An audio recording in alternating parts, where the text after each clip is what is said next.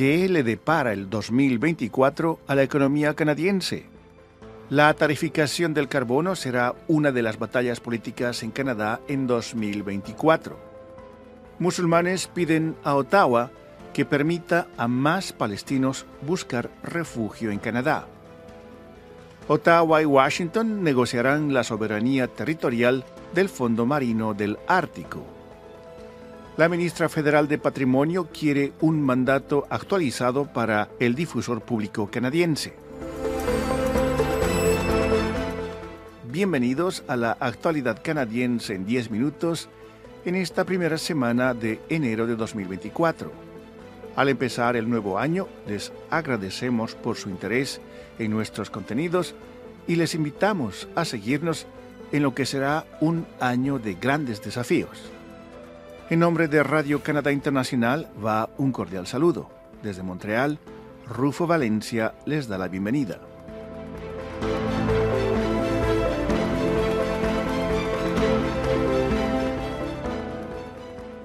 En Canadá, algunos indicadores económicos dan esperanza para un 2024 con menos dificultades económicas. En los últimos meses de 2023, la inflación disminuyó dramáticamente y la economía en realidad no cayó en recesión. El Banco de Canadá ha estado tratando de bajar la inflación al margen del 1 al 3% desde que comenzó el aumento de los precios en 2021. Los pronósticos muestran que el índice de precios al consumidor debería estar firmemente dentro de esa banda en los primeros tres meses del nuevo año. La economía de Canadá se vio impulsada por el crecimiento histórico de la población registrado en 2023, pero aún no ha absorbido todo el impacto de la serie de aumentos de la tasa de interés de referencia. El Banco de Canadá explicó que eso suele tardar unos 18 meses. Tanto la inflación como las elevadas tasas de interés han causado daños a la economía canadiense. Incluso el resiliente consumidor canadiense ha reducido su nivel de consumo y se ha vuelto más cauteloso a medida que las dificultades económicas fueron prolongándose en los últimos dos años. Los analistas dicen que si los canadienses aguantan la situación, hasta más allá de la primera mitad del año, finalmente podrán empezar a vislumbrar en la segunda mitad de 2024 una economía que vuelve a encarrilarse. Están escuchando La actualidad canadiense en 10 minutos, un podcast de Radio Canadá Internacional. El primer ministro Justin Trudeau deberá atender en 2024 un mayor número de solicitudes de exención a la tarificación del carbono en particular las provenientes de los primeros ministros provinciales que en octubre anunciaron una moratoria sobre el impuesto al carbono para el combustible para la calefacción. El jefe de los conservadores, Pierre Polièvre, continúa exigiendo al gobierno que elimine por completo la tarificación aplicada a quienes producen contaminación medioambiental. Hasta ahora, él ha logrado convencer a muchos votantes de que esa tarifa es la principal causa de la inflación. Por el momento, el primer ministro canadiense Justin Trudeau se mantiene firme en su decisión de no aceptar nuevas exenciones.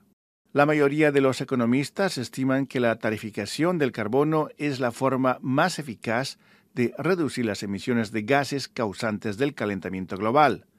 Por otro lado, muchos líderes empresariales también prefieren este sistema. La eliminación de las tarifas al carbono podría incluso empobrecer a las familias canadienses a largo plazo, además de tener repercusiones internacionales. El Consejo Nacional de Musulmanes Canadienses pidió esta semana al gobierno federal que retire el límite al número de palestinos que pueden buscar refugio con sus familiares canadienses debido a la violencia en la franja de Gaza. El programa especial de familia extendida para la población de Gaza será lanzado la próxima semana.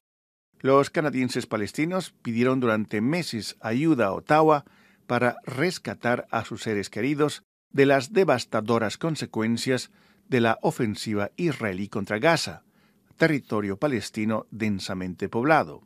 Hasta la fecha, los bombardeos israelíes contra Gaza en represalia por el ataque de Hamas ocurrido el 7 de octubre, en el que murieron unas 1.200 personas y otras 240 tomadas como rehenes, han causado ya la muerte de unos 22.438 palestinos, en su mayoría mujeres y niños.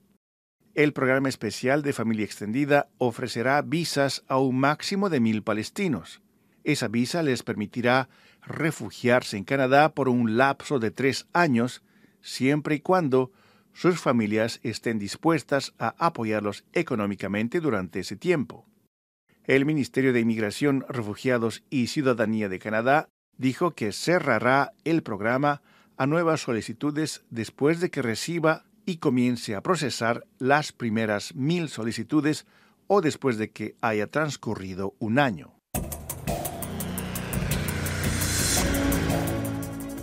Canadá se comprometió a trabajar con Estados Unidos después de que Washington reclamó la soberanía de partes del lecho marino del Ártico que el gobierno canadiense también reclama como parte de su territorio.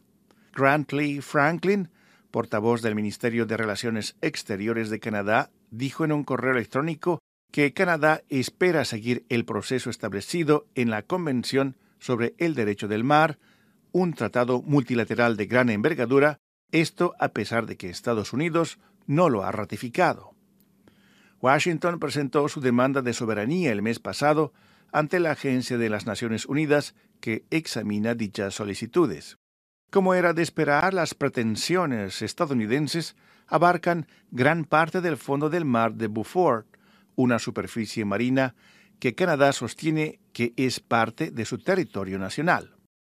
Parte de la pugna territorial entre Canadá y Estados Unidos tiene que ver con la manera en la que se debe trazar el límite entre los dos países en el fondo marino del Ártico.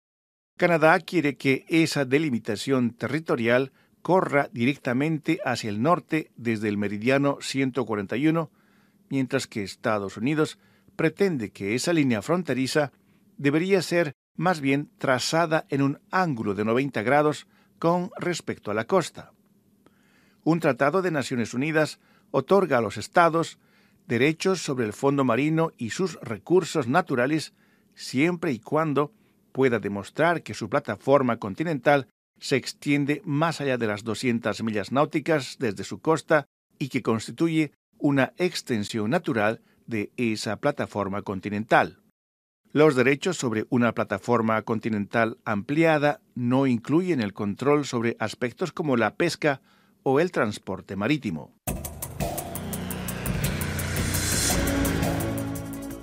La ministra federal de Patrimonio de Canadá, Pascal Santonge, dijo a finales de diciembre que quiere que el mandato del difusor público canadiense CBC Radio Canadá sea actualizado antes de las próximas elecciones federales.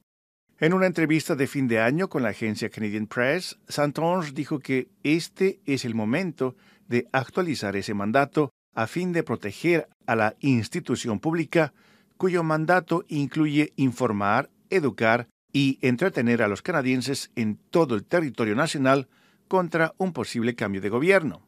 La ministra dijo que el gobierno liberal cree que un difusor público fuerte fortalece la democracia y prometió seguir apoyándolo, añadiendo que cree que la llegada de un gobierno conservador buscaría destruir a la institución.